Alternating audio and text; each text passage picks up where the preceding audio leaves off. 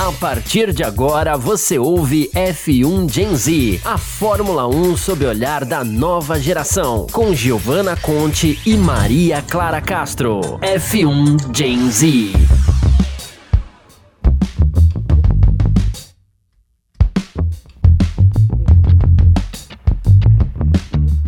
Fala galera, seja todo mundo muito bem-vindo à primeira live, ao primeiro episódio do Fórmula 1 Gen Z, um jeito jovem de falar sobre Fórmula 1. Eu sou a Maria Clara Castro, jornalista em formação, e temos aqui a minha dupla, a Giovana Conte. Fala aí, Gi, tudo bem? Oi, gente, boa noite, tudo bem? Então, bom, a gente vai falar hoje sobre o Grande Prêmio de Miami que aconteceu é, no último domingo, um GP inédito é, na Fórmula 1 mas antes disso, eu quero dar oi para todo mundo que está vindo do Facebook, do YouTube e, claro, do Terra TV. E também não podemos esquecer dos nossos é, seguidores, dos nossos seguidores é, que nos escutam diretamente do Spotify e de todos os agregadores de podcast. Um grande olá para vocês. Bom, é, no último domingo, como eu disse, teve o GP de Miami e nós vimos simplesmente Max Verstappen, campeão mundial de 2021, triunfar, subir no lugar mais alto do pódio, seguido de Charles Leclerc e Carlos Sainz, ambos pilotos na Ferrari. Bom, Gi, você acredita que a Red Bull de fato tem o melhor carro do grid? Então, eu acho que não diria o melhor carro do grid, mas eu acho que eles assim tiveram favorecimento em Miami, até porque eu achei que a Ferrari sofreu muito com o desgaste de pneu.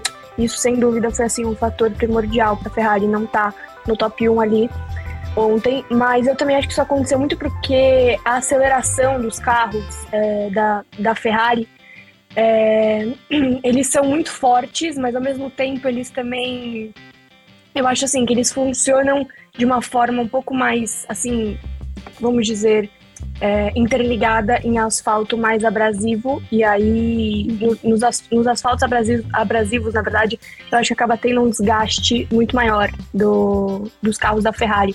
E no GP de Miami a gente viu que o asfalto ele era completamente assim, tanto diferente quanto inusitado, né? Porque a gente teve alguns problemas no asfalto da, da pista, acho que foi na quinta-feira já, né? Na sexta também. Mas eu acho que principalmente isso foi um fator primordial para a Red Bull subir no topo do, do pódio ontem. Sim, eu concordo é, plenamente. E dando assim um, um overall, né, um, uma olhada não só para o GP de Miami, mas para o campeonato até agora, é, a gente viu que logo ali na primeira etapa a Ferrari estava muito forte e muito se disso é, e muito disso se deve ao fato de a Ferrari ela chegou com um carro mais assim refinado, mais eu não quero falar mais desenvolvido, mas acho que a palavra é essa, refinado em relação ao carro da, da Red Bull que ainda precisava ali de ajustes, principalmente na questão é, da parte é, frontal do carro. Então, é, isso é o que acontece ao longo desses cinco GPs. É, a Red Bull ela já começou a trazer né, essas, é, esses desenvolvimentos, evoluções e está chegando, no, no caso, a meu ver, já chegou é, nessa evolução é, do carro da Ferrari, que era o que estava começando a temporada. Por isso que o próximo GP, no caso, né, o Grande Prêmio da Espanha, em Barcelona, Catalunha, é, vai ser tão importante, porque vai ser quando tanto a Red Bull quanto a Ferrari vão trazer é, novas evoluções dos carros, a gente vai poder ver é, essa mais, assim, mais história para contar é, desses, dessas duas escuderias, desses dois é, times. Bom, é, e falando ainda sobre é, Ferrari e Red Bull, vamos falar disso, mas mais especificamente dos seus segundos pilotos, que no caso seria o Sainz, né, da Ferrari, que eu sei que a Gi gosta bastante, e, claro, o, o Sérgio Pérez, o Tcheco, que é parceiro, colega de equipe, enfim, do Max Verstappen. Bom, os dois travaram ali umas, umas batalhas interessantes. Como é que você avalia o trabalho deles, Gi? Eu achei que o Sainz não teve uma das melhores largadas na vida dele, ele até perdeu posição na largada, fiquei bem triste, bem chateada, mas tudo bem. Inclusive no pit stop da Ferrari, que a Ferrari fez com o Sainz, eu achei, assim, foi um pit stop bem ruim, né? Acho que, sei lá, foi uns 4, 5 segundos Ali eu já pensei, meu Deus do céu, ela se vai, um possível pódio, mas graças a Deus deu tudo certo, ele subiu no pódio. Mas eu acho que a Red Bull, o Pérez, quando ele estava tentando atacar o Sainz, ele não estava conseguindo, quer dizer, estava até conseguindo, mas não de fato fazer ultrapassagem e é, garantir a posição do Sainz. Eu acho que ali ele teve problema de potência, aquilo foi claro, e o Sainz já estava abrindo, sei lá, acho que mais de 7 segundos. É, e o Bottas também já estava se aproximando do Checo, então acho que assim, que o medo dele era acabar perdendo é, tanto a posição dele quanto é, uma possível ultrapassagem do Sainz, entendeu? Então acho que ele foi um pouco mais cauteloso, até porque ele viu também que o carro dele não estava dos melhores, que nem o do Max, que acabou vencendo o GP. Mas acho que também isso foi uma consequência da, da Red Bull. É, isso é muito verdade. Eu estava vendo hoje um pouco mais cedo o que, que de fato aconteceu né, com o Tcheco, que eu lembro que a gente via no rádio ele falando eu estou perdendo potência, estou perdendo potência, e, enfim, eles conseguiram é, ajeitar esse problema, pelo menos para ele manter a posição e terminar a corrida. Mas muita gente ficou em dúvida, tipo, nossa, a, Ferra a, a Red Bull estava tão rápida na reta e ela conseguia, é, o conseguia se aproximar do Sainz, mas o que está acontecendo? Por quê? O que estava acontecendo com o carro? Bom, basicamente o problema que estava acontecendo era no sensor em um dos cilindros e eles tentando ali ajeitar esse, esse problema numa resetada, eles perderam de 20 a 25 kilowatts é, na parte elétrica. Então, o que acontecia? Quando ele se aproximava, quando o se aproximava do Sainz, faltava energia no final das retas. Bom, acontece, mas a gente vê ainda que o carro tinha muito potencial e estava muito rápido mesmo. É, mas acho que foi uma coisa super interessante da gente ver, é, e era uma dúvida que todo mundo tinha será que Miami vai favorecer quem? E é ainda uma, uma pergunta muito complexa da gente, de fato, é, responder. Porque se a gente for pensar no resultado da corrida, é muito fácil a gente falar direto, ah, o Max. Porque ele correu. Ele foi, correu e venceu, né? Mas ele, a gente já vê ali as duas Ferraris. Mas a gente também vê depois o Pérez ali, e será que o Pérez teria ultrapassado não fosse esse problema? Enfim, a gente vê os, dois carros muito próximos mesmo. E um ponto é que o próprio, o próprio Leclerc ele pontuou é sobre é, como os pneus é, performam em cada carro. O que, que isso quer dizer? Basicamente, o que, que o Leclerc falou para a Band mesmo, é, no final da, do GP, naquelas entrevistas pós-corrida, ele falou que a, os pneus na Ferrari é, aquecem muito mais rápido do que uh, os pneus na Red Bull. Por que, que isso acontece? Bom, é, é, toda a dinâmica, né, toda a engenharia do carro, mas basicamente é o, quando, por exemplo, a gente for pensar no Verstappen, primeiro o carro ele dá uma, duas voltas mais ou menos para poder colocar aquela temperatura e o carro começar a entregar e a gente vê meio que o, o Verstappen usando, usando, usando aquele pneu, o pneu rendendo bastante.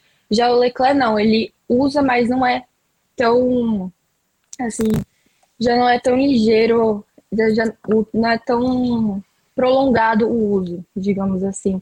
É, e como é que isso afeta? Bom, é, afeta em boas largadas do Leclerc, mas para manter a posição já é um tanto quanto complicado. E para o Verstappen é um tanto quanto inverso. Ele tem que fazer uma boa largada, mas ele consegue manter essa posição e esticar mais tempo justamente por causa da durabilidade do pneu é, no carro deles. Bom, é, boa noite para todo mundo que está chegando. Estou vendo aqui os comentários, né? É, aqui no chat. Você que está nos assistindo, pode mandar seu comentário tanto no YouTube quanto no Facebook. A gente está aqui acompanhando. A Erissa, eu acho que eu, eu acho que eu pronunciei seu nome certo. É, ela falou: Eu acredito que muito que a maturidade do Max e do Checo nas corridas fazem bastante diferença na briga com a Ferrari. Eu acho que sim. É, a dinâmica dos dois parece dar bem certo, né, Gi? Até fora da pista.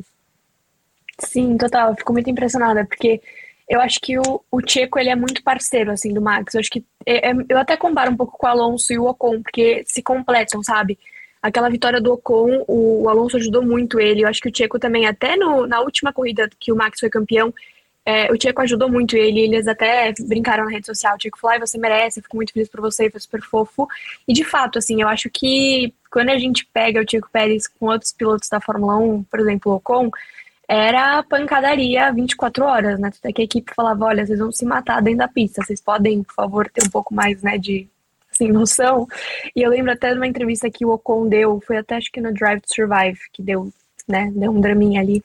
E aí o Ocon falava, acho que foi até no GP, você já sabe qual que eu vou falar.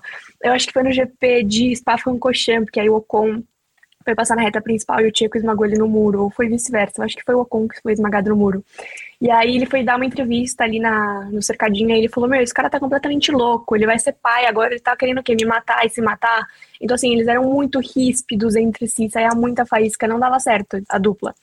E ele com o Max, eu acho que tá muito certo, assim, eu acho que, não vou falar que eles são melhores amigos, mas eu acho que um completa o outro e um entende o outro, sabe? Eu acho que cada um entende a sua função e o que, que ele tem que exercer ali e o que, que ele tem que cumprir dentro da equipe. E o Tchek, eu acho que ele tá sabendo lidar com isso, coisas, coisas assim, que eu acho que outros pilotos talvez não tivessem essa maturidade a esse ponto é, de assumir essa posição que o Tcheco assume hoje.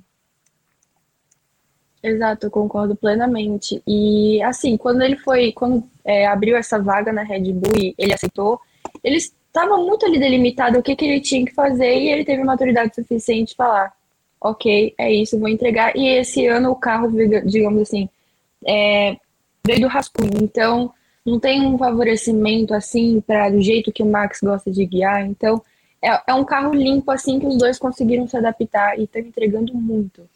Uh, bom, é, o Reginaldo aqui, ele perguntou, boa noite meninas, a live vai ficar gravada? Sim, e também o áudio disso aqui acaba gerando é, um podcast que você pode é, com certeza ouvir depois.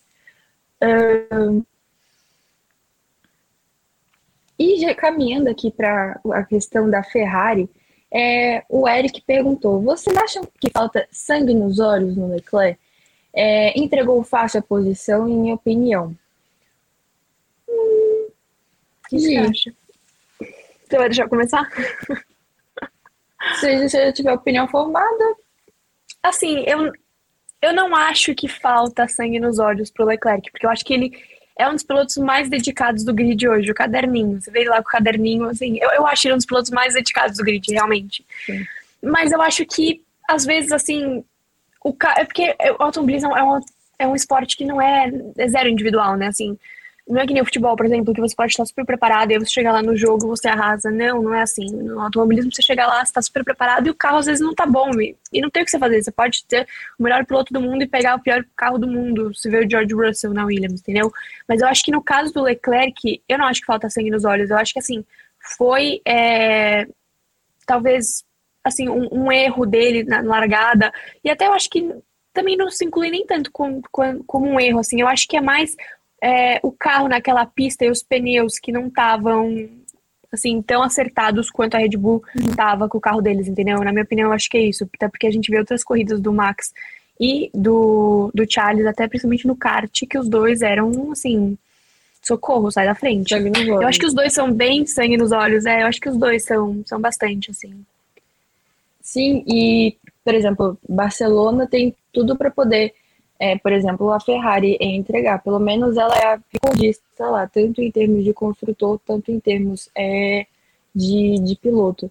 Mas eu concordo super. Eu acho que né, acho que talvez nessa nessa corrida do GP de Miami em específico, talvez tenha faltado, mas vem justamente por causa desses fatores que a Gi colocou, do pneu, do acesso do carro, tudo. Mas no geral, acredito que não. O Leclerc, principalmente com, Red, com a, a Red Bull, assim, mas mais especificamente a Ferrari, é, a, o Max Verstappen, é, ele tem não é essa, essa rixa amigável, digamos assim, sabe? Alguém que já perpassa pelo caminho dele, essa rivalidade já tem anos, sabe? Bom, é, tem bastante gente entrando aqui. O Gabriel Barroso ele comentou o seguinte: essa disputa de um carro com mais downforce que trouxe que outro que um, ei, meu Deus, desculpa. Essa disputa de um carro com mais downforce que outro trouxe corridas interessantes. Ano passado com a RBR e Mercedes. Espero que tenham disputas legais com a Ferrari e a RBR. Sim, é, a Ferrari ela, ela aposta em um carro com bastante downforce, na verdade. Ela até tentou é, implementar um dispositivo no carro, desse, é, na, no carro desse final de semana que fizesse com que ela tivesse menos downforce Mas é, acabou não dando certo e eles foram com o acerto que eles já vinham construindo nos últimos GPs para cá. É, o Charles Leclerc, em entrevista depois, ele até afirmou que é, não deu muito certo, que ele queria que tivesse menos downforce, na verdade, mas que ele foi com o acerto que tinha e que ele conseguiu lidar com o que tinha e que ele está pensando, olhando para frente. Bom, é, seguindo aqui, eu acho que a gente tem que falar da Mercedes, porque, Gi, vamos concordar Sim. que a Mercedes melhorou? A Mercedes melhorou? Será que o Leão acordou, digamos assim? Será que ela vai vir? Será quem, que vai ser um. Em quem que você votou no piloto do dia? Hum. Eu tô bem curiosa com isso. Quem foi seu voto? Em quem? Eu fiquei muito em dúvida na hora entre o Russell e o Verstappen. Sério? Mas eu fiquei em dúvida entre o álbum, que foi um leão, e o, o álbum também. A gente vai falar do álbum. Não tá nem Por favor. A gente tem que botar. É verdade, a gente tem que colocar o álbum. O álbum foi agora eu tô me sentindo culpada. tô me sentindo culpada. O nosso álbum foi. Ai, desculpa, álbum. Não, ele foi desculpa, tudo, né? Não. Ele foi não, impecável. Ai. Não, ele tá sendo foi impecável, né? Não é nem ele foi, ele está sendo. Tudo que, assim, tudo que o Latif, desculpa quem é fã do Latif, mas tudo que o Latif não está entregando, ele está entregando em dobro. É assim, surreal o que o álbum tá fazendo. É incrível, Ai, assim, tipo. E isso é uma real dúvida que a gente fica. Será que. Será que o carro da. Como é que é o carro da Williams? É a dúvida que eu fico. Exato. Porque, tipo assim. O álbum tá entregando muito ou o Latif que tá entregando nada? Entendeu? Mas sabe o que tipo, eu acho também? Eu acho que eu acho, eu acho que é meio tipo um comparativo do Latifi até com o Daniel Ricardo, porque eles falam muito desse negócio uhum. de tempo, que a gente até falou no Parque Fechado, no, não sei se foi na sexta ou no sábado, que eu tô meio. É, uhum. E eu acho que é muito esse negócio de tempo, que eles falam, ah, não, eu preciso de um pouco mais de tempo, não sei o que, mas Sabe, olha quanto tempo o Latifi já tá na Williams, entendeu? E o álbum acabou Não. de chegar, assim, o álbum, teoricamente, deveria estar tá pedindo o tempo dele, e o álbum tá arrasando na pista. Então, você, para muito para pensar como é que tá o carro, e se você ainda comparar com quem estava na Williams, que era o George Russell, que estava arrasando, conseguiu até um pódio, né? Tudo bem, uhum. naquela corrida que ele conseguiu pódio, ele não correu, mas enfim, ele conseguiu pódio, porque ele conseguiu o terceiro Não, melhor lugar no grid de largada. É, é o pódio dele. Então você para muito para pensar. E, e, sabe, eu fico pensando muito até quando que o Latifi vai continuar, porque a gente tem tantos pilotos uhum. tão incríveis pedindo pelo amor de Deus para entrar na Fórmula 1 e que tem capacidade. Sim, por exemplo, o Piastri tá lá, tá lá, tipo, na, na academia da Alpine, Morgano ali com. De Vries também. É, de Vries também. Aí tem o Logan Sargent tá agora na, na F2. A gente tem uma fila. Tem uma fila assim, meu filho. What are you doing here, bitch? Get off, sabe? É. Tipo assim, amada. panelinha aqui já tempo já deu. Não, esquentando, assim, pelo amor Total. de Deus. Mas é isso, eu acho que isso tudo ressalta muito o quanto o álbum ele é bom e também isso me deixa em dúvida da, da, do como, como é que tá o carro da Williams. Tipo, não tem como também a gente saber, tipo, ah, bota um, um cara que é neutro, não é nem, não é nem um ativo, mas também não é nem um brilhante genial, sabe? Mas enfim, o ele realmente está arrasando. Peguei os resultados aqui dele, P10 em Melbourne, com aquela estratégia que eu particularmente estava xingando. Deus e o mundo. Eu, tipo, cara, a Williams não vai parar, esse garoto. Esqueceu de ler É, tipo, o que, que vocês estão fazendo? Ai, que, que é isso? Que isso? O que, que é isso? Mas aí, o que aconteceu? Parou, literalmente ali, cara, juro, segundo tempo, prorrogação, sabe? Já tava para poder ali o juiz fazer o e acabar a partida, no caso, a corrida. Até aquela bandeirada e ele entrou pro box. E aí, quando ele entrou pro box, que aí ele conseguiu o P10, eu falei, gente, a Williams é genial.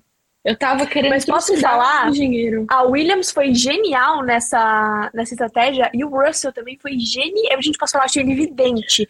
Porque ele pediu o safety car virtual. Eu falei, ah, Russell, você tá querendo um pouco demais, né, meu bem? Aí, tipo, sei lá, deu pouquíssimo tempo entrou o safety car virtual. Eu falei, cara, o que, que é isso? Sim. Evidente agora? Eu fiquei, eu fiquei impressionada. Foi o. Foi o. Como é que chama? A batida do, do Gasly com o, o Norris que deu o safety car virtual ou não? Foi naquela, não lembro agora. Não, aquela deu. Porque... Não, aquela deu, deu, não deu safety car virtual, não. Foi. foi aquela, che aquela chegou a, a dar bandeira. Aquela deu é. bandeira, acho que foi amarela, vermelha e entrou safety car. Hum. Mas eu não sei se no começo foi safety car virtual, entendeu? Não, Até porque assim... também aquela, naquela batida Foi até por isso que o, que o, o álbum conseguiu o P9, porque ele tinha conseguido o P10. Aí o uhum. Alonso tinha dado um toquezinho ali no, no Gasly também, que ele, né, enfim, deu um. Emocionou. Acabou assim. com a corrida do Gasly, né? Tipo. Uhum. E aí, até por isso que o Gasly deu toque no Norris, e aí o Alonso tomou 5 segundos, e aí o, o álbum foi lá de P10 para P9. Uh! Dois pontinhos. Sim, exato. Meu, foi incrível isso. O Russell, ele foi. Tudo bem que, ai, Maria Clara, mas foi assim: é, circuito de rua, é mais previsível ter um safety car. Concordo, é de fato, mas, mas assim, você pouco. também não tem noção. Sim, mas assim, ele, assim, ele como piloto tem noção de que vai ter um safety car em algum momento, mas é, não tem noção de quando. Será que pode, pode acontecer, Exato. tipo, perto da janela dele trocar o pneu, mas pode ele arriscou muito. muito tempo depois e o pneu tá ali, eu ia falar fagocitado, mas todo ali desgastado, entendeu? Tipo, não, é tecnologia Exato. na cabeça. Perdão. Enfim, é, Exato. O timing ali, o que, que foi aquilo? Perfeito. Foi assim, muito bom. Muito. Foi uma assim, a Mercedes, sorte, ela... assim. Foi, foi. Tu quer fazer. Já o Hamilton, coitado, teve zero sorte. Zero. Zero sorte também a estratégia da, da, da Mercedes. Não foi das melhores. Né? Não, eu, achei foi... muito, eu, achei, eu achei engraçado a hora que ele mandou um rádio pro estrategista. Falou, nossa, o estrategista não tá me ajudando no momento. Não sei o que ele falou. Mas ele, tipo, fez uma criticazinha uhum. não tão dura, mas tipo, ele deu um, é. uma alfinetadinha no, não, toque. estrategista. Não, tipo, porque... me ajuda. É, porque os engenheiros falam assim, no rádio, é, você quer parar? Aí ele, I don't know, man, you tell me. Tipo, eu não sei, mano. É, é sim, eu fiquei impressionada com isso. O, tudo bem que o piloto pode concordar ou não, mas assim, isso não é o bem o caso. Quem manda, determina, geralmente, é justamente quem tá ali no box, no pit, sabe? E o, e o estrategista falou assim: o que, que você acha disso agora?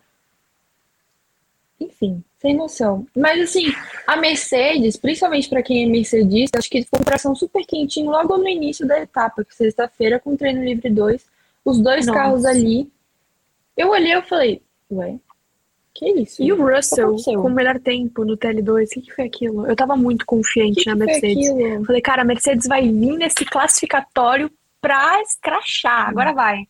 Aí, não foi, né? Mas, não, e eu tava vendo a, a Juliana Serrazoli falando sobre isso, né? Pra quem não sabe, a Juliana Serrazoli, ela é jornalista e, enfim, agora ela tá trabalhando, né, juntamente com a Band e ela fica em loco é, ali com a turminha, sabe? A Mariana Becker, enfim. Com a é, turminha. Lá, a turminha. Jaime Brito, enfim, o Django.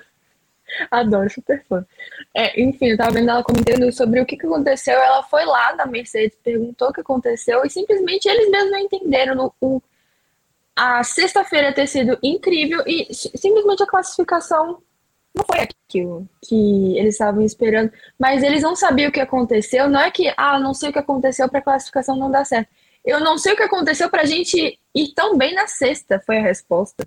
Sim, eu fiquei assim, impressionada. Assim, bizarra, ainda mais porque a pista estava com pouca aderência, estava suja e estava muito calor. Então, assim, que raio de carro anda bem nessa situação? E foi lá. E a Red Bull sofreu muito até com esse calor. Ela é a AlphaTauri. Tipo assim, foram uma das Sim. equipes que. Eu lembro que. Eu lembro que até. Acho que foi até a Juliana Serrazoli que falou que os carros da Red Bull e da AlphaTauri estavam sofrendo tanto com calor é, que eles tiveram que começar a usar uma configuração diferente, porque acho que era a região dos, dos radiadores deles, que eles estavam fazendo uma mudança justamente por causa do calor. Aí eu falei, caramba, por isso Sim. até que eu falei, nossa, o Charles vai muito bem, porque esse Red Bull tá fazendo esse tipo de configuração, porque acho que isso tá chegando no câmbio, é porque é um negócio uhum. pra Ferrari vai ser, uou, vitória. Não, né? Mas tudo bem. É, mas assim, pensando a longo prazo, é, de fato, eu lembro que você até comentou na, na no sábado, é, lá no Parque Fechado, tipo assim, que o Toto tinha falado que ia demorar umas, mais ou menos uns quatro dias até a Mercedes finalmente se encontrar. Será que se encontrou mesmo? O que, que você acha, Gi? Sabe uma coisa que eu fiquei pensando hoje? Eu tava hum. olhando como tá o campeonato atualmente. É. E aí eu fiquei pensando, eu até tava falando isso com meu pai. Eu adoro namorar aquela tabela. eu também. Aí eu fiquei, a gente ficou analisando, a gente falou, meu Deus do céu, se a Ferrari não começar a ficar preocupado e a chegar junto e a vencer, não sei o que, o Max vai chegar. E a hora que o Max Sim. chegar, dá medo, porque a hora que ele chegou no último ano, ele chegou e ficou, tipo, ninguém mais tirou ele, então que ele foi campeão. E aí me dá medo, entendeu? Porque a gente é ótimo, né? É, mas a Ferrari tá bem agora. Então, assim, não sei, mas eu acho que a Ferrari vai ter que ter umas estratégias muito boas daqui para frente. Uhum. E eu acho que se eles não começarem realmente a investir nisso e se preocupar com isso, a Red Bull vai chegar. E aí vai morar o problema, porque a gente não sabe como é que vai ser daqui para frente, a gente não sabe como é que vai estar o carro e outra. Depois do Summer Break, como é que vai vir a Mercedes? Entendeu? Isso que eu fico pensando. Como será que vai ser a Mercedes depois do Summer Break? Porque, é. sabe, eles sabem que eles não estão bem agora. Então, qual será que que vão ser as alterações que eles vão fazer no carro, Sim. entendeu? Até Red Bull também, não sei. Eu já tô pensando não, muito mais pra frente, assim, eu sei, mas eu sofro por antecipação. Não.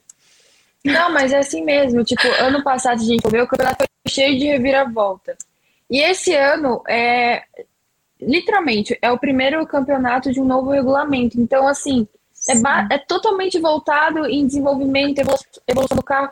Pode dar muito certo algumas coisas, pode dar muito errado. E isso é totalmente refletido no, na, própria, é, na própria tabela, né? Da, enfim, Total. da classificação tanto dos pilotos quanto é, da, da, das construtoras.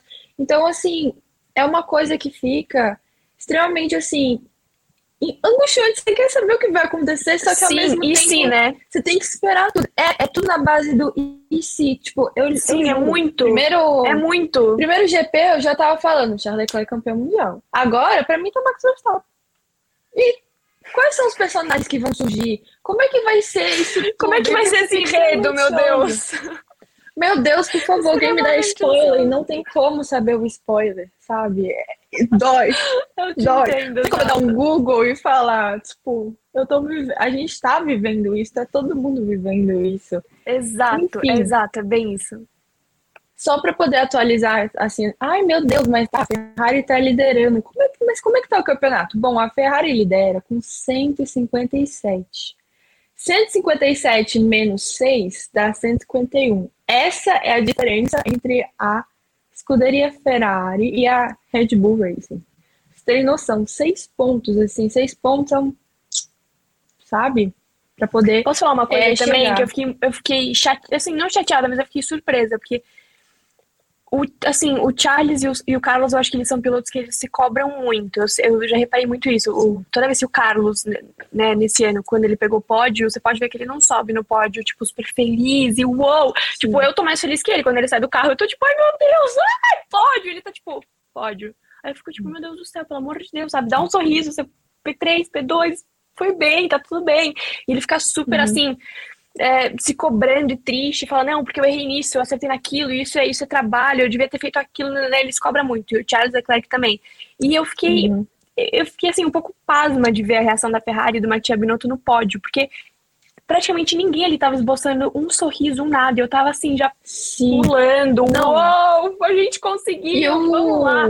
E ninguém. Uhum. E, e, eu, não. eu tava super feliz, até falei, gente, será que eu devo ficar preocupada? Eu não devo ficar feliz? O que, que, que, a gente faz agora? O cara que tava, tava assim, o cameraman, que o, o cinegrafista ali, da, o cinegrafista, enfim, tá, que tava controlando ali as imagens, foi um gênio, porque ele focou Christian Horner, Christian Horner com a cara de devoção a Max Verstappen, tipo assim, eu te amo.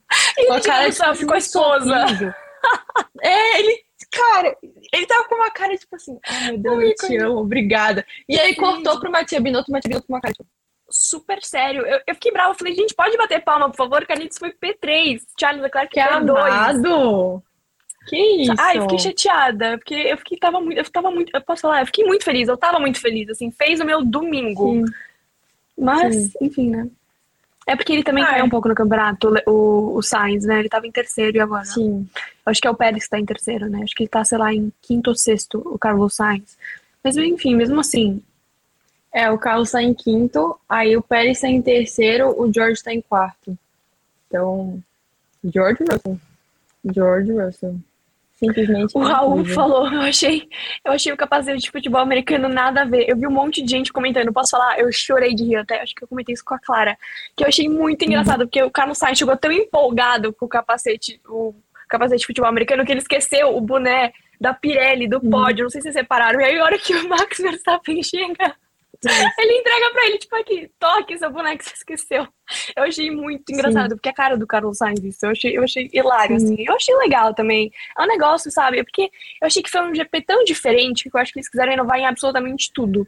E até na hora que eles estão ali conversando e você vê que eles. Você vê que eles falam, nossa, a gente vai ter que mesmo entrar com esse capacete aí, a gente enfia isso, e aí o Carlos demorou até pra subir no pódio. Chamaram ele e ficou lá, assim, aquele cri-cri. Uhum. Aí a hora que ele chegou no negócio todo, uou!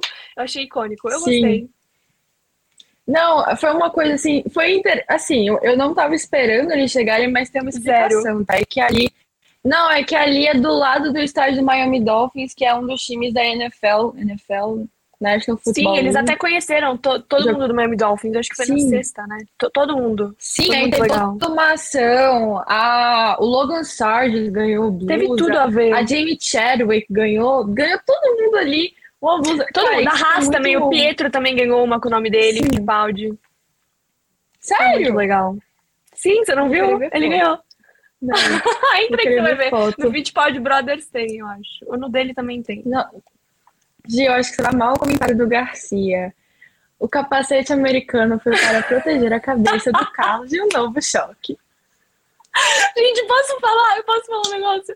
Eu acho que foi. Eu não sei se foi na sexta ou no sábado que ele bateu a cabeça, mas eu tava. Eu não vi quando ele tinha batido a cabeça. Eu tava, sei lá, fazendo outra coisa. Quinta. E aí tem um grupo no. Tem um grupo. Foi quinta, tem um grupo no Instagram que é Mimimi, que eu tô com várias pessoas super, assim, engraçadas. Eu adoro todo mundo do grupo. E aí, começou. Eu vi. Eu, sabe quando você vê um monte de arroba te tagando, assim, nas coisas? Eu falei, gente, que tá me tagando? Um monte de mensagem. Meu Deus do céu, eu fiquei nervosa, né?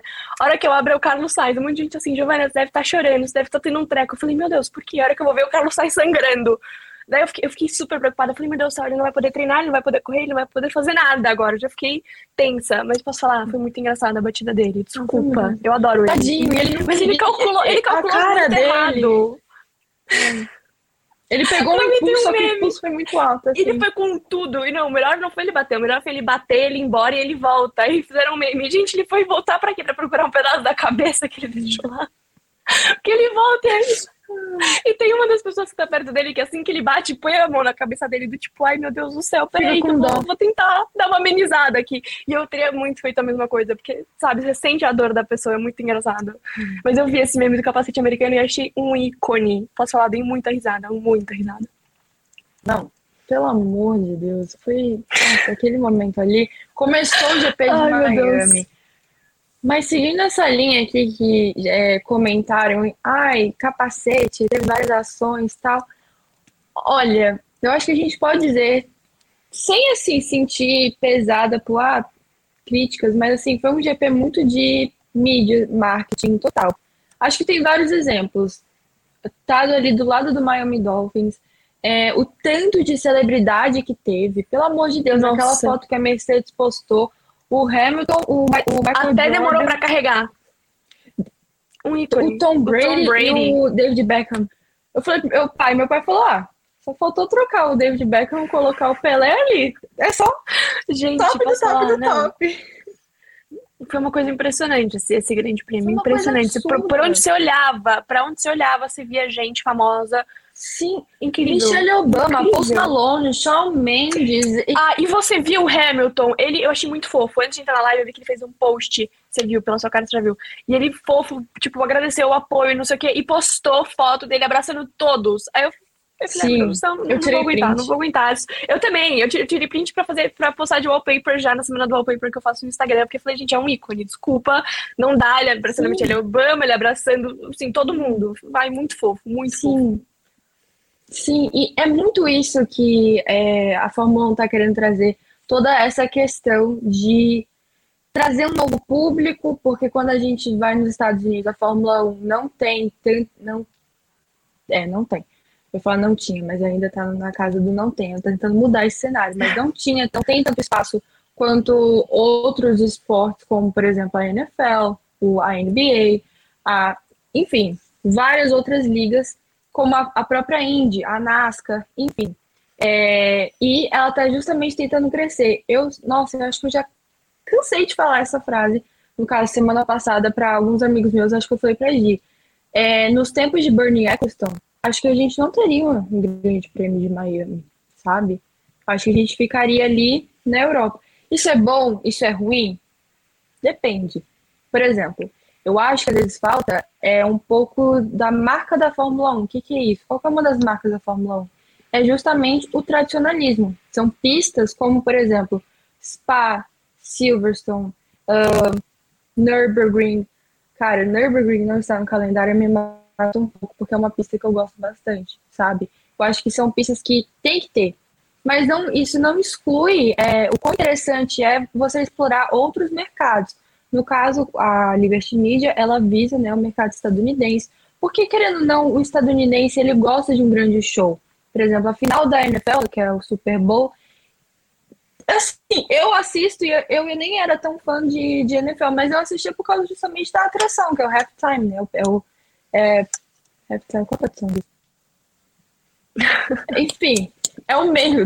Primeiro tempo. Sim, eu, eu entendi. Eu também não consegui pensar numa tradução, mas eu entendi. Enfim, mas vocês entenderam a pegada.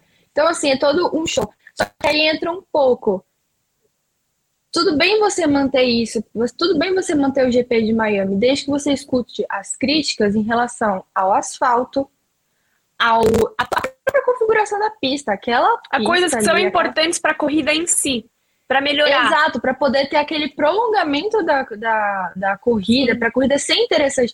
Porque imagina, tudo bem, você ter os entornos interessantes, mas a corrida em si ser super massa, assim, ser super incrível e tal, isso torna, isso chama muito mais atenção até, dá uma puta repercussão é, se brincar. Enfim, é, Gi, o que, que você acha disso? Tem uma coisa também que eu queria. Eu tô louca pra falar, assim, eu tô assim me coçando. Porque eu vi isso hoje. É, acho que não sei se foi no Instagram ou no Twitter. É, acho que foi o Gui Zanin que falou que a audiência da Fórmula 1 nos Estados Unidos ela não era tão boa e ela dobrou com a Netflix. E aí acontece o quê? A mídia de visualização nos Estados Unidos, acho que em 2017 era 500 mil, se eu não me engano, e aí em 2022 é tipo um milhão.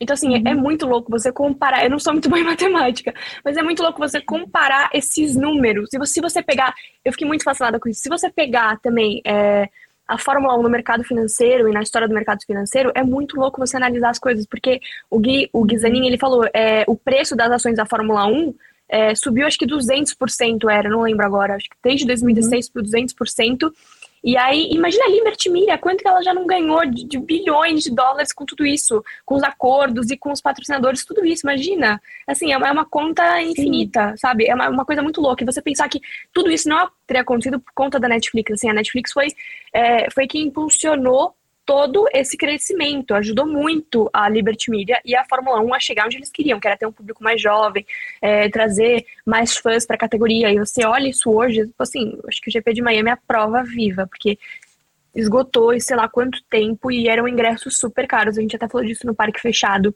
E foi uma coisa assim, eu, eu fiquei até assustada, porque eu não imaginei que ia ser uma coisa com uma proporção tão grande nesse nível, Sim. entendeu? Eu, eu, eu, ach, eu sabia que ia ser uma coisa muito grande, mas não com tantos famosos, é, sabe, com tantas pessoas querendo realmente assistir ou preocupadas e no Twitter, no Instagram, um monte de post, não sei o que, isso é muito legal, mas eu acho também que isso é muito uma decorrência dos novos pilotos, assim, por exemplo, a McLaren, eu sempre falo Sim. isso. A McLaren com o Lando Norris. O Lando Norris é um piloto super novo. É, uhum. E eu acho que a McLaren estava certíssima quando ela pegou o Lando um pouco mais jovem e foi construindo junto com ele um piloto para amadurecer, crescer e se tornar que ele é hoje, entendeu? Porque ele é um cara que tem muito talento, incrível, e a McLaren está ajudando a moldar ele para ser um futuro campeão. E tem muitas equipes que não entendem isso, sabe? São equipes que pegam pilotos já é, que não têm, é, que já não são tão novos. E aí, por exemplo, não pegam pilotos de categoria de base que Uhum. Piastre e De Vries, sabe? Você me entende? Piastre e De Vries, assim, devia ser lei eles terem um lugar ali, gente, porque, pelo amor de Deus, o que mais eles precisam fazer para provar que eles são bons? Meu Deus que tá no céu. E, e é muito louco você ver isso até o Pietro, por exemplo. Deles. É, exato. Por exemplo, o Pietro de piloto reserva, sabe? Que mais ele vai ter que fazer para provar que ele é bom e que ele merece estar ali? Porque ele teve um desempenho na raça também excepcional, excepcional. E mesmo assim não dão chance. Então também, sabe, o tempo está passando. Eu acho que as equipes têm que uhum. focar em trazer pilotos, construir junto com eles isso, e aí no futuro uhum. colher os frutos, porque senão não vai rolar, sabe? Fica tudo meio que na metade. Eu sinto muito isso.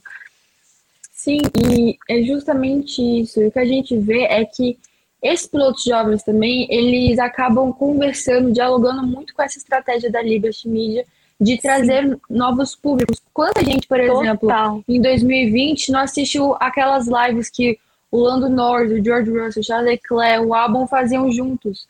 Eu, a assim, interação dele era uma coisa louca.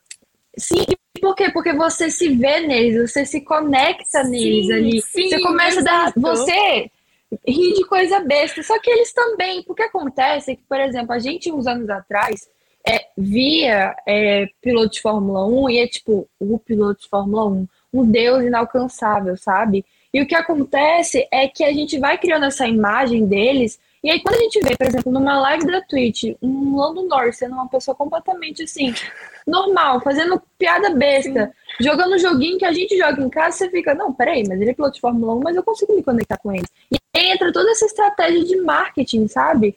Então, assim, eu acho que é uma muito boa sacada é, as equipes elas já irem por esse caminho. E esses meninos, eles, tudo bem, são bem novos, são, mas eles têm muito braço, eles guiam muito. Quem acompanha as categorias de base, que acompanha a Nossa. Fórmula 2, por exemplo, quem viu o que o Piastri fez ano passado, uma coisa assim, absurda, sabe? E não só, assim, tem muita gente talentosa na F2 hoje em dia, mas também se a gente pegar é, a época do Charles Leclerc na Fórmula 2, nas categorias de base, gente, foi Até do Lando também, que é, que é, muito perto, do né? Lando. E, e outra, do Lando, do pensar, Russell. É, o que eu acho mais louco é se você pensar, por exemplo, na época do Rosberg na Fórmula 2, que era ele, o Hamilton e o Adrian Sutil, que eu adoro, que todo mundo sabe. Mas enfim. assim, Sim. eles são pilotos que vieram de categoria de base e o que aconteceu? Aconteceu que era o que tinha que acontecer. Eles irem pra Fórmula 2, aí beleza, você faz um, um mega good job na Fórmula 2, você vai pra Fórmula 1. Sim, é isso que tem que acontecer. Sim. E acontece que isso não, não, não, se repete mais hoje, entendeu? Por mais que você ganhe a Fórmula 2, não é, é assim, não é uma lei que você vai pra Fórmula 1, não é garantido, entendeu? E isso é muito ruim, porque, sabe, é, é a mesma assim, a mesma história acho que do piloto reserva. Por exemplo, se você é um piloto reserva e você tem é, a certeza absoluta de que você vai ser piloto titular tudo bem, não agora, mas para frente, porque você tá lá para isso, isso já te dá uhum. uma motivação, sabe? Isso te dá, assim, é, uma, uma paz de espírito, porque você tem essa certeza. E hoje você não tem mais essa certeza. Por exemplo, o Ocon, eu lembro é. que ele ficou uma, um ano fora da Fórmula 1. E aí ele tentou voltar, ficou piloto reserva da Mercedes e tudo mais, e ele conseguiu voltar. Teve muita sorte, por exemplo, o, o Felipe Nasser também tentou fazer isso, mas ele não conseguiu, infelizmente, entendeu? Sim. Então é muito, muito uma roleta russa, assim, e, e eu acho que é muito errado isso, porque Sabe, eu acho que quem ganha a Fórmula 2 devia, consequentemente, ir para a Fórmula 1, porque senão é um talento Sim. que você perde, o tempo vai passando. E aí você não, não consegue uhum. mais esse time, esse gap para fazer daquele é. piloto ser um mega piloto tipo Max Verstappen. Sabe? Sim. Max Verstappen tá na Red é Bull há tempo já. Ele foi o piloto mais novo a entrar na Fórmula 1. E o cara conseguiu Sim. tudo isso. Por quê? Porque estão construindo ele em fases. Sim. E aí dá certo. Sim, não, é exatamente isso. Para você colocar um piloto jovem, você também tem que pensar que você tem que construir ele. É exatamente como você Exato. falou. Exato. É, é, um trabalho é em conjunto. Exatamente isso. É um trabalho em conjunto, assim. E é um trabalho em conjunto não só é, na pista, mas também no off-track. Aquele media training que às vezes falta, que é como você ensina o piloto a responder as respostas é, pista e tudo. Se a gente, eu acho que o Lando Norris é um exemplo perfeito ele, ele em 2019, quando ele entrou na Fórmula 1, para ele hoje em dia, que que é isso? Que Até é isso? O, o Yuki Tsunoda, você já viu a evolução do Tsunoda?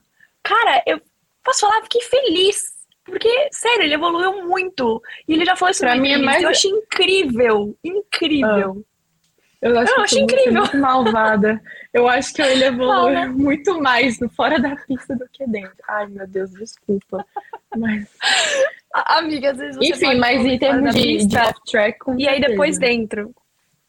É. Sim. Mas enfim, certeza. comparando o Yuki, primeiro GP de 2021, com como ele tá hoje, realmente dá pra ver que é um salto. E o Vitor até comentou aqui, é bom mesmo é o Joe. Joe é uma surpresa. Joe é alguém que nesse Total. GP ele abandonou, a lágrima correu, porque eu Escorreu. Mal desse garoto. Porque eu a gente mal. falou muito mal dele. A gente, a gente falou, muito mal. dele quando ele entrar. Gente, gente nossa. Porque posso falar nossa, na Fórmula 2, ele não fazia mal dele. Na Fórmula 2 ele não fez um trabalho incrível pra ter é, um, um, lugar na Fórmula 1. Então, isso que é muito louco. Por exemplo, o, o, o Joe não, não fez um trabalho bom na Fórmula 2. Então, teoricamente, ele não deveria, entre aspas, ter um lugar é. na Fórmula 1. Quem deveria? Quem deveria era um piloto que arrasou na Fórmula 2. E aí você vê um piloto que foi mediano na Fórmula 2, conseguir chegar na Fórmula 1, te dá um, ai meu Deus do céu, sabe? Por que, que vocês não colocaram, Sim. sei lá, o Piastri, que, que venceu a categoria? Sim. Mas o fim, posso falar, ele tá entregando tudo. Ele já conseguiu pontuar na primeira corrida dele. Isso, isso para mim, é assim, é muito impressionante. Eu fiquei de boca aberta. Sério. Total. Total. Ele, porque, meu, assim, ele fez três anos de Fórmula 2. Aí ele pipocou no segundo ano que era para ele competir ali no campeonato. Ele até tentou ali se colocar entre o Callum Milot e o Mick Schumacher, só que aí não rolou. Não rolou. O falou, beleza, vou pro meu terceiro ano. Vai pro terceiro ano, não. Bateu no peito, eu vou, eu vou, eu vou lutar pelo campeonato. Meu filho, depois que ele venceu aquela feature race em Silverstone no meio do ano, só deu Piastre, porque o Piastre tinha feito a pole, mas ele perdeu aquela só. feature race. E o Piastre, ele é aquele tipo de piloto assim, você precisa só dar um aquela incomodadinha, menino fez sim, é, cinco, é, não, foi foi cinco pole positions seguidas e quatro feature race, venceu quatro feature races, ou seja, quatro corridas principais, sabe? Então, assim, aí o que aconteceu? Guanaju ficou totalmente ofuscado. Guanaju, você chegava, você chegou no último GP em Abu Dhabi, quem falava nele, assim?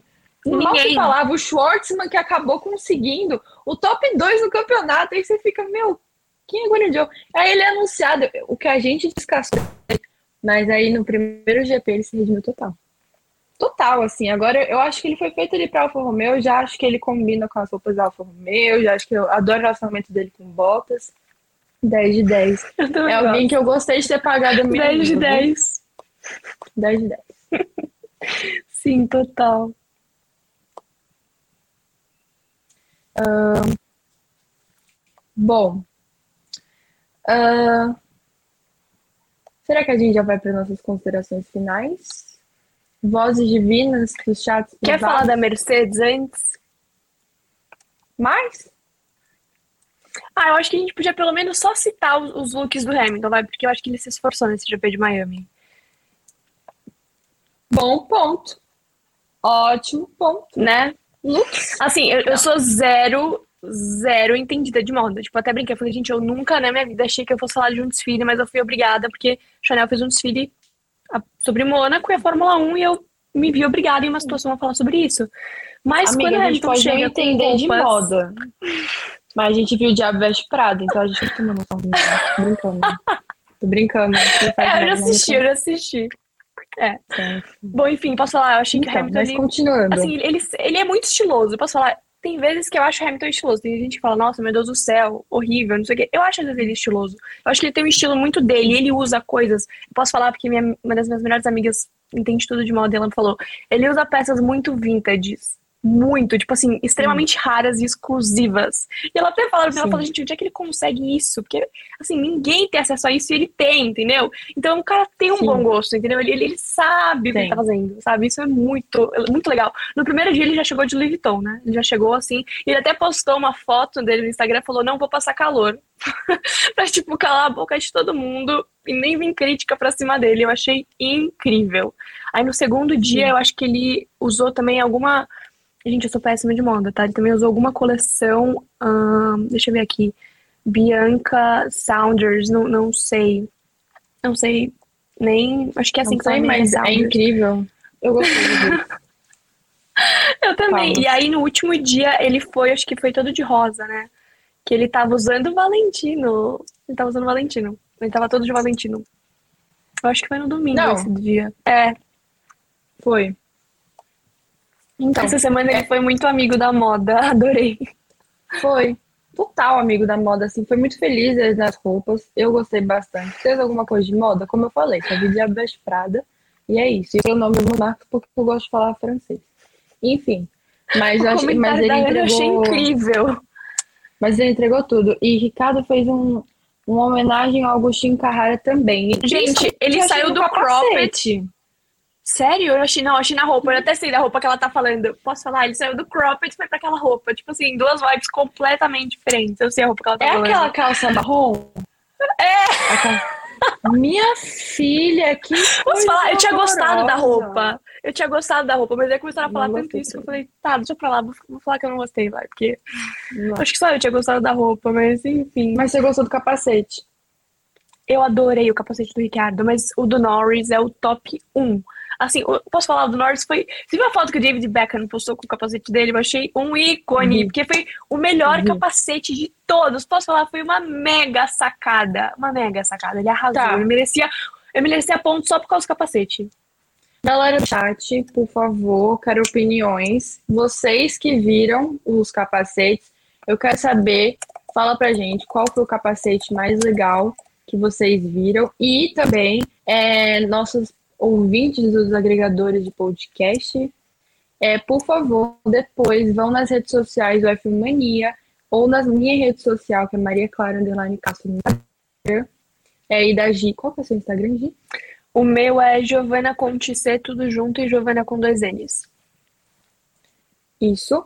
Fala pra gente qual foi o capacete que vocês mais gostaram, porque com Sim. certeza o meu foi o do Lando. Eu acho que. Mas assim, Vamos comentar um fato? Botas. De sexo, Giovana. Posso falar? Eu achei genial a ideia dele de trazer três capacetes, um para cada dia. Eu posso falar? Eu achei muito legal, porque eu pensei o quê? Ele tava. Ele tava assim, com várias ideias, ele não sabia o que colocar, ele ficou com medo de ficar assim, muito sabe, um negócio muito junto e estragar. E aí ele falou o quê? Ele falou, vou fazer três capacetes, porque eu coloco três ideias incríveis, em cada um deles eu uso, e aí vai ser uma mega sacada. E foi, eu adorei, eu adorei todos, os três. Mas o, o de domingo, o de domingo foi o mais lindo. Foi, nossa, eu, eu achei espetacular. Achei que ele pegou muito a essência de Miami. Eu acho que os, os pilotos, eles abraçaram mesmo essa, todas as estratégias de marketing que 100%. eles tiveram no briefing do GP de Miami entregaram capacete. E, gente, eu não sei se vocês têm noção, mas capacete é muito caro. É tipo. Cara, é, olha, é entre 2010, 2 mil reais, 10 mil reais. Acho que a Clara caiu. Bom, mas a gente tava falando dos capacetes. Eu tava até eu até fiz uma votação no meu Instagram dos capacetes. E aí teve muitos capacetes que eu gostei além do do Lando, mas eu achei que o Lando foi assim o top 1. O Alonso também achei que pegou muito a essência. O Joe também pegou muito a essência do capacete dele, eu adorei. Mas para mim, o do Lando foi. Eu tô tentando lembrar dos capacetes, porque eu até fiz um, um, um post de votação, mas eu não tô lembrando de todos agora. Do Max também eu gostei muito. O do Tcheco também foi muito bom. Quem mais? E isso é algo que. Eu caí aqui, mas eu voltei. Enfim, é, e isso é algo que é um tanto quanto novo na Fórmula 1. Tipo, antigamente a gente tinha muito capacete marcante. Do Senna, então, pelo amor de Deus, né? Tem uma liberdade maior, né? Mas hoje em dia tem uma liberdade maior. Por exemplo, às vezes eu, eu, eu não consigo mais lembrar de um piloto somente pela, pelo capacete. Eu sei que, por exemplo, o Lando tem aquele capacete super marcante dele, que é aquele amarelo. É... Amarelo Sim, com as iniciais. amarelo dele. iluminado. Isso, com as iniciais, mas assim, mudou muito esse comportamento em relação ao capacete, que antes era uma pintura e é, pronto, era essa, a pintura da sua vida, sabe? eu tive que colocar porque eu amei esse comentário. Nem me fale. Ai, ai. Ai. Enfim, Daniel, triste, viu? Ai, eu não vou falar mais, Acontece. do, Latifi, não. Hoje, né? Não posso. Acho que eu já estourei minha cota hoje. Mas, enfim, nos próximos dias veremos. Mas, enfim, isso é, uma, isso é um comportamento que mudou bastante. E. Ai, ia ser muito legal Meu sonho. Em Interlagos. Meu sonho. Imagina eles fazendo, tipo assim, temática Brasil. Ai, eu queria muito ver isso. Ia ser, ia ser maneiro, assim. Eu acho que ia. Ah, tipo, se eles estivessem tão engajados que Sim. nem no GP. É que o GP de Miami foi tipo uma coisa super nova, né? Mas é. se eles tivessem esse mesmo Sabe onde vai ter? Ia muito bom. Las Vegas. Las Vegas. Vai ter. Vai ter. Las Vegas vai ser um. Nossa, a gente passou. Se Miami já foi esse desfile, imagina Las Vegas. Não sei nem o que esperar, sinceramente. Esse é um ponto. Eu não sei o que esperar do GP de Las Vegas em termos de, é, de toda essa estratégia de marketing, porque eu sei que a pista fiquei tão muito fã, não, mas enfim. É, vai ter toda essa é. estratégia de marketing, mas os, os, capacetes vão vir com tudo de novo e essas ações assim tiveram. Se a gente achou que o paddock de Miami já foi badalado, meu amor. Imagina, não, de Las Vegas você paddock exclusivo só para os famosos, de tanto famoso que vai ter, porque é uma coisa. De verdade. Eu nem sei, sabe? É, ainda vai ser corrida noturna, isso aí. Então, meu Deus do céu.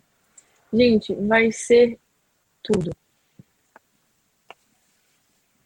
Enfim, ah, pronto, aqui as vozes do além do chat privado é, mandaram uma noção assim de preço que era o que eu tava falando. Pra vocês terem noção, um Bell HP 77, que já é um, um capacete uau, assim, é, que é o que a maioria, alguns dos pilotos usam, é mais ou menos assim, 6 mil dólares. Dólar. Então, assim. Olha quanto está o dólar. Olha quanto tá o Nem dólar. faça, nem faça. Nem faça pra você não ter um ataque cardíaco. Dói o bolso. Mas aí o que que o Bottas ela faz? Três. Eu Três. não sei. Ele acha... Porque Eu não sei pode. qual é o signo do Bottas, mas ele deve ter alguma coisa de Libriano no mapa astral, porque eu sou Libriano e eu sou indecisa. Então, assim, eu acho que ele devia estar indeciso e falou assim: eu não sei Ai, qual que eu vou escolher. Eu vou pegar os três logo. Foi isso que aconteceu. pode, pode. Quem pode, pode. Quem não pode, sacode. Enfim, Exato. bem coisa de tia. Tudo bem que a Fórmula 1 Gen Z, mas eu meti um negócio muito tia agora. Tudo bem, perdão. Mal. Ai, ai, muito bom. Bom, mais alguns comentários, pitacos, reflexões. Gi? Eu tava lendo os comentários aqui do, do chat. Não, acho que a gente já, já acertou tudo, assim. Acho que os pontos principais que eu queria falar, lembrando aqui, eu acho que eu, Nossa. acho que eu já citei. Foram tantos, né? Pronto. Eu acho que eu falei Pauta tudo, porque eu longa. sempre esqueço alguma coisa. É, Mas é que, né, gente, foi um GP histórico, assim, tipo, merecia uma, um adendo Sabe que eu maior. tava pensando? Imagina quando a gente crescer, se a gente tiver filho, sei lá, a gente contando o GP de Miami e falar, filho, teve até piscina fake. Amiga, não coisa teve doida, piscina né? fake, teve sereia fake. Sereia fake. Entendeu? É um Teve conjunto. gente na piscina cagando pra Fórmula 1 quando tinha literalmente carros de Fórmula 1 circundando Eu fiquei- eles. Eu falei isso no parque fechado. Ai, não sei, não sei nem o que falar, nem o que pensar, porque isso pra mim é um absurdo, assim. Meu Deus, sabe? Enfim, Teve água doce. teve água dura. Eu adorei que a gente foi no mesmo, o mesmo timing. Gente, posso falar? Eu Teve água chorei dura. de rir, porque eu assisti o vídeo do, do Pietro e do Enzo, que eles foram pra lá, eles gravaram um vídeo no YouTube, no canal deles, e o Pietro e o Enzo, eu chorei de rir com os comentários deles, falando da água dura, o Pietro vai me vir e fala assim, não, porque aqui tem a Marina Fake, muito legal, e se você quisesse dar uma, uma refrescadinha, você pega uma mangueira que tá ali do lado, entendeu? Eu chorei, sério, é muito engraçado o vídeo deles do YouTube, vão ver, porque tá sensacional, eles mostram toda a pista também, é muito legal. Lá eu tive uma boa noção de como ia ser o GP, porque, tipo, até aí eu tava Sim. meio perdida, assim, eu até vi os vídeos da Fórmula 1, mas, tipo, tava meio difícil de ter uma noção, porque acho que como a gente já não tinha, a gente nunca teve corrida lá, eu acho que a gente já tava meio perdido, sabe? Tipo, onde que é tal curva e não sei o quê, e aí lá dá pra você ter uma, uma noção legal, assim, dá pra você ter já uma, uma boa ideia de como que, que ia ser o traçado.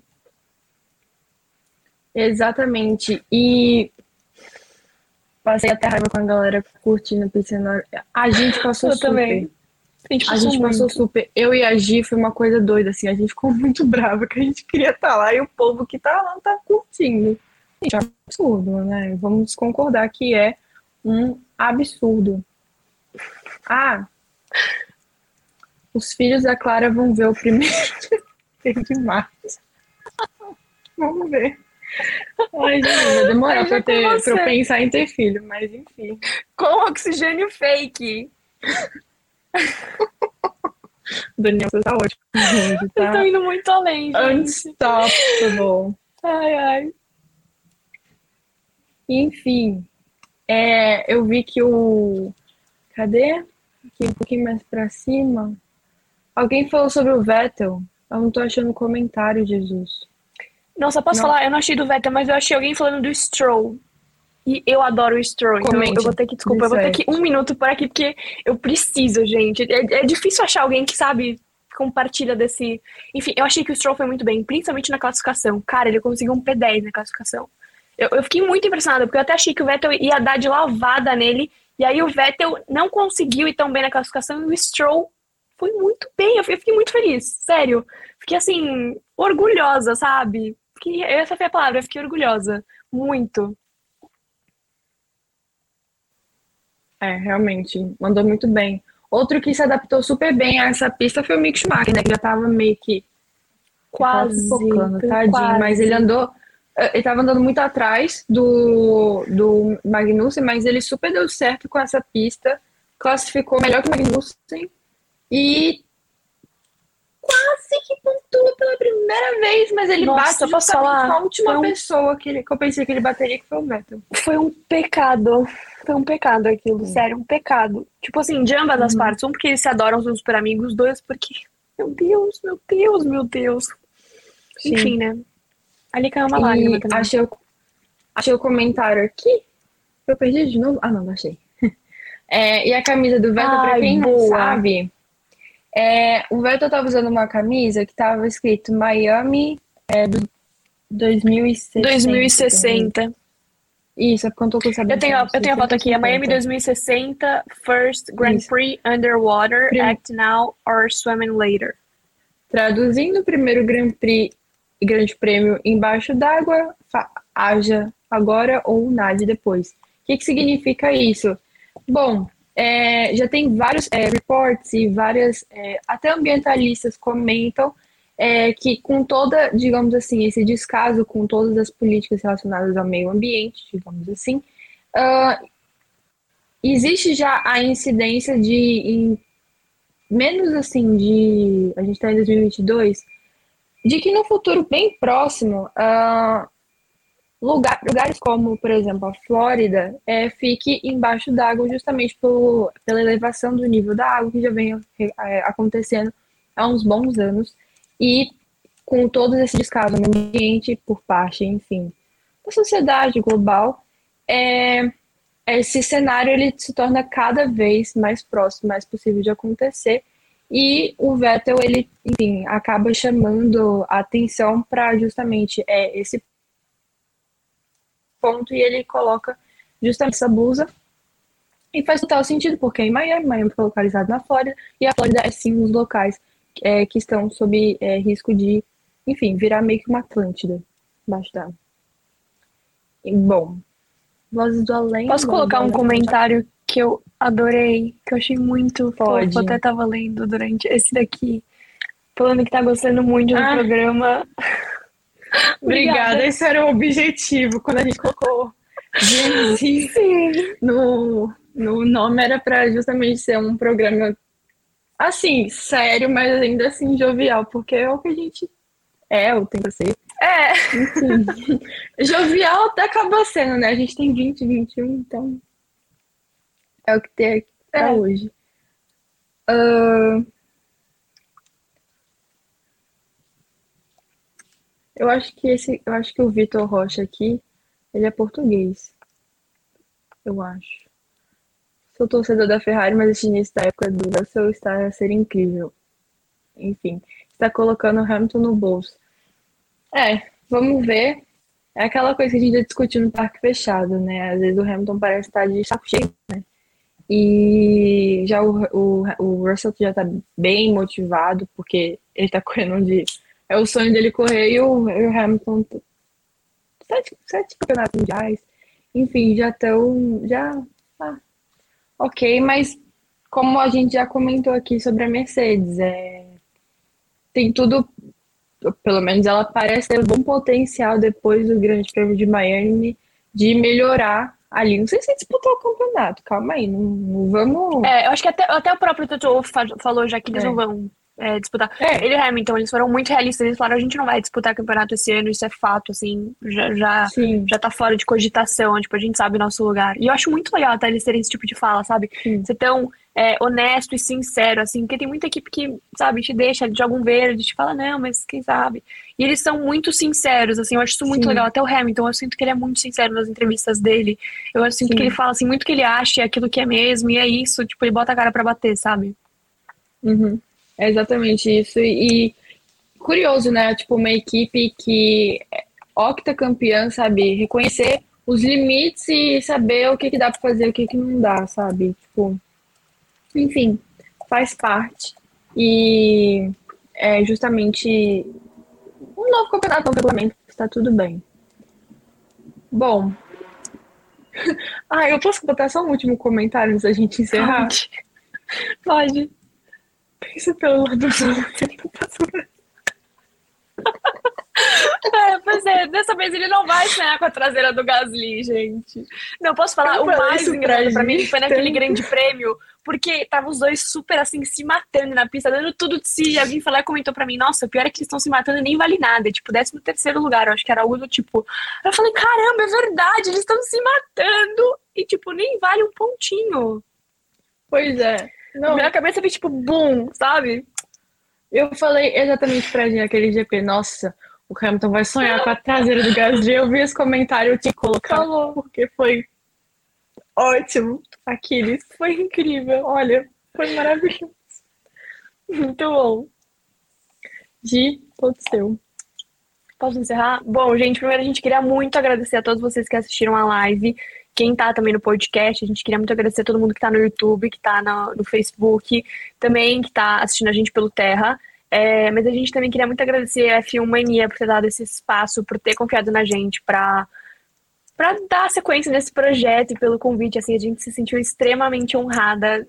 A gente estava zero esperando isso, mas eu acho que foi uma surpresa muito boa e eu espero que vocês tenham gostado e que mais para frente a gente continue é, trazendo informações legais, bacanas e que vocês continuem assistindo a gente. E obrigada também, obrigada a todo mundo também que está assistindo do podcast. É, não sei se vai ser bom dia, boa tarde ou boa noite para você, mas obrigada também por todo mundo que está dando audiência para gente. É isso aí, foi ótimo. É, muito obrigada, Filmania, por essa oportunidade. A gente vai voltar com certeza para poder comentar já sobre o próximo GP, né? O GP da Espanha.